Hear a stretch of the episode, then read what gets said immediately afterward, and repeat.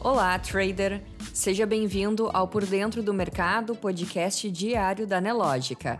Você confere agora os acontecimentos e dados econômicos que vão movimentar o mercado financeiro nesta terça-feira, 20 de dezembro. O Ibovespa abriu estável hoje.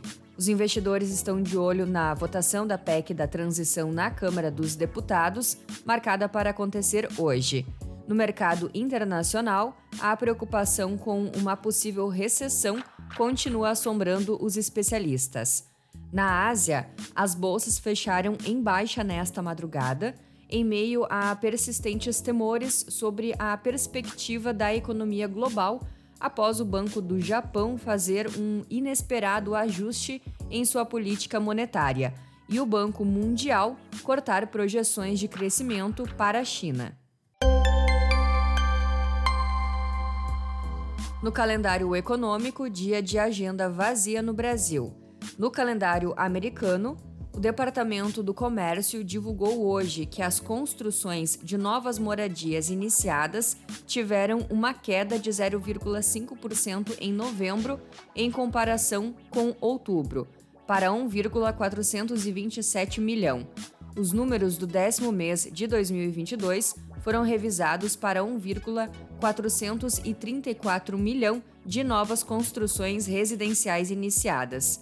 O início de construção de moradias unifamiliares, que representam a maior parte da construção de residências, caiu 4,1% no mês passado, para uma taxa anual ajustada sazonalmente de 828 mil unidades.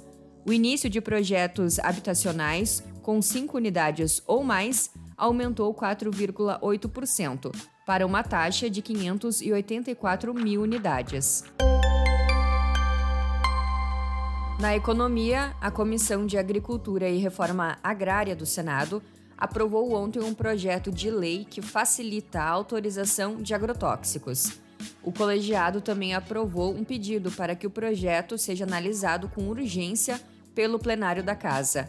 O projeto passa por uma nova análise do Senado após ter sido aprovado pela Câmara dos Deputados em fevereiro. Ainda na política, o Senado tem sessão marcada para hoje, às 16 horas, com cinco itens na pauta. Um deles é a PEC que viabiliza o pagamento do piso da enfermagem, aprovada na semana passada na Câmara dos Deputados por 413 votos favoráveis e 13 contrários. Na área internacional, o Banco do Japão manteve nesta terça-feira as principais referências que balizam a política monetária no país, mas anunciou uma inesperada mudança na condução do controle da curva dos juros.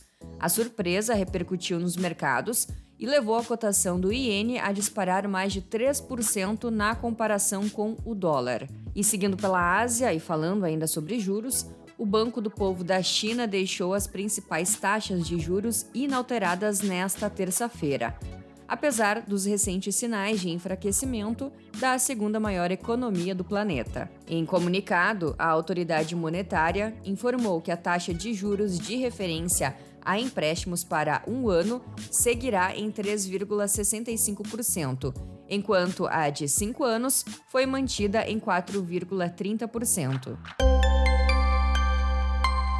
No mercado financeiro, após abrir estável nesta manhã, o Ibovespa subiu após as primeiras negociações e às 11 horas o principal índice da B3 tinha ganho de 1,94% aos 106.768 pontos. Enquanto isso, o dólar caía 0,61%, cotado a R$ 5,26. Já o Bitcoin operava em alta de 2,15%, cotado a 16.800 dólares. Em Nova York, ontem, as bolsas fecharam negativas. O S&P 500 encerrou o pregão com baixa de 0,90%, Nasdaq de 1,49% e Dow Jones de 0,49%. Você pode conferir essas e outras notícias na sua plataforma Profit Pro. Se você ainda não é assinante, faça hoje mesmo o seu teste grátis. O link está na descrição do episódio. Um ótimo dia e até amanhã!